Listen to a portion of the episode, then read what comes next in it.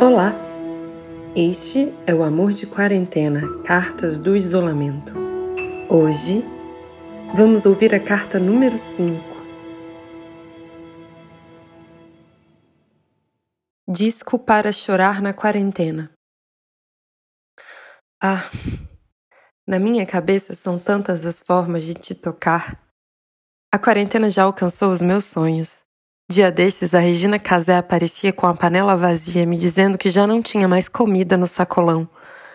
Eu saía desesperada, correndo com fome, e entrava num coworking com pessoas sentadas tão coladinhas umas das outras. Eu gritava: por favor, mantenham dois metros de distância, por favor. Não é só uma gripezinha. No dia seguinte, uma praia na Bahia, eu e você juntos, bem juntos. Acho que nunca estivemos tão juntos. É claro que eu não queria acordar e ter que enfrentar a família em mais um dia de quarentena. Ninguém se aguenta mais aqui em casa, a verdade é essa. Sem o Pilates da minha mãe os jogos de futebol do meu pai, temo a terceira guerra mundial na sacada da minha casa. Talvez um pendure o outro por uma corda e finja que são marionetes. Ontem comecei a ouvir o disco novo da Letrux, aos prantos. Rapaz, eu nunca vi um timing desse. Disco para chorar na quarentena. Eu e o meu amor de quarentena. Esse é você, viu? Eu podia ter escolhido entre alguns outros, mas é você quem não me sai da cabeça. Ah, já nos vi em tantos bailinhos. Esse disco da Letrux faz isso comigo, com a gente. Nos leva aos bailinhos em apartamentos na lagoa que eu nunca visitei. Nós dois, um daiquiri, um drink que eu também nunca bebi e a lagoa acesa. Que saudades eu tenho de ir para um bar cheio de gente, todo mundo suado, se encostando, uma roda de samba na esquina, as pessoas se conhecendo na rua sem nem se conhecer. Será que quando tudo isso acabar vai ser como o carnaval?